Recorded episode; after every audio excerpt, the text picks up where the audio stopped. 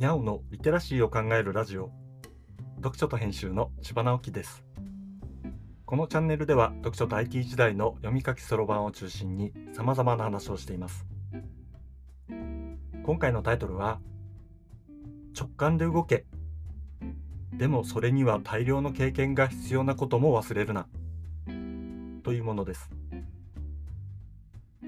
木曜日は日頃思ったことを話しています。年齢を重ねてきてよかったなと思うことがあります。それはいろいろな経験ができたということです。ただ、この場合の経験というのはとてもざっくりしているというか、漠然とした経験を言っているわけですよね。長年を生きた経験があっても、全くの初心者なのにいきなりピアノで難しい曲が弾けるようにはならないわけで、そういうもっと解像度の高い経験とは違うわけですよね。こんな風にいろいろな解像度の経験があるわけです。僕は西洋先生術の情報を使うことがあります。占いに対して情報という言い方をしているのは、僕にとって占いは具体的な行動につなげるためのものだからです。占いに楽観的にというメッセージがあったら、今日やることを思い浮かべて、その中で決断が必要なことがあったとしたら、その決断を楽観視できるために集めるべきことを考え、そのためにやる行動を決める、そういう感じです。そのように使っている占いの中に、最近直感を大事にという情報が出てきたことがありました。この時に考えたことは、結局最初に考えたことが当たっているみたいなことがよくあるということでした。これが直感というものなのでしょうけど、なぜ当たるのかというところが問題なのですね。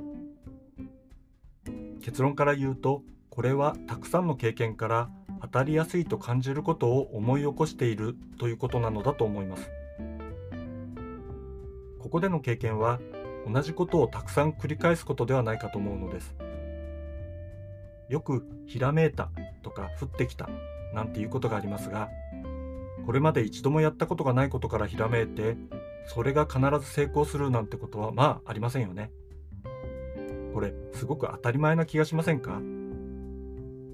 あることをたくさん試行錯誤することでヒット率がどんどん上がっていってそのことが必要になった瞬間に出てくるものが直感なのですね。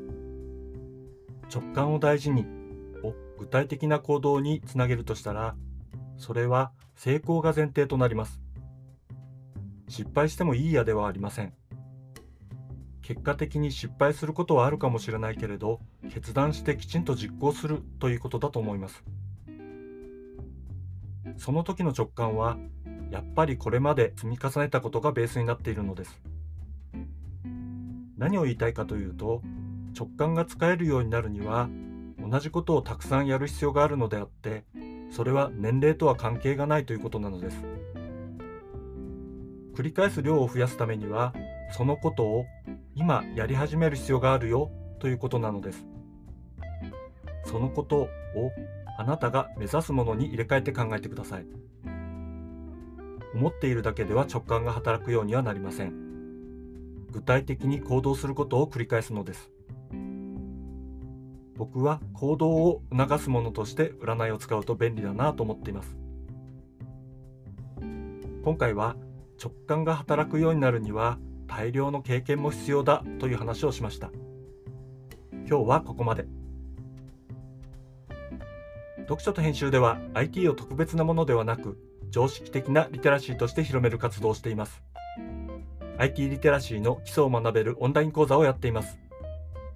詳しい内容については概要欄のリンクからまたは読書と編集と検索して猫がトップページに出てくるホームページをご覧ください。この配信の書き起こしをノートで連載しています。概要欄にリンクがありますので、フォローいただけると嬉しいです。今日もワクワクする日でありますように。千葉直樹でした。ではまた。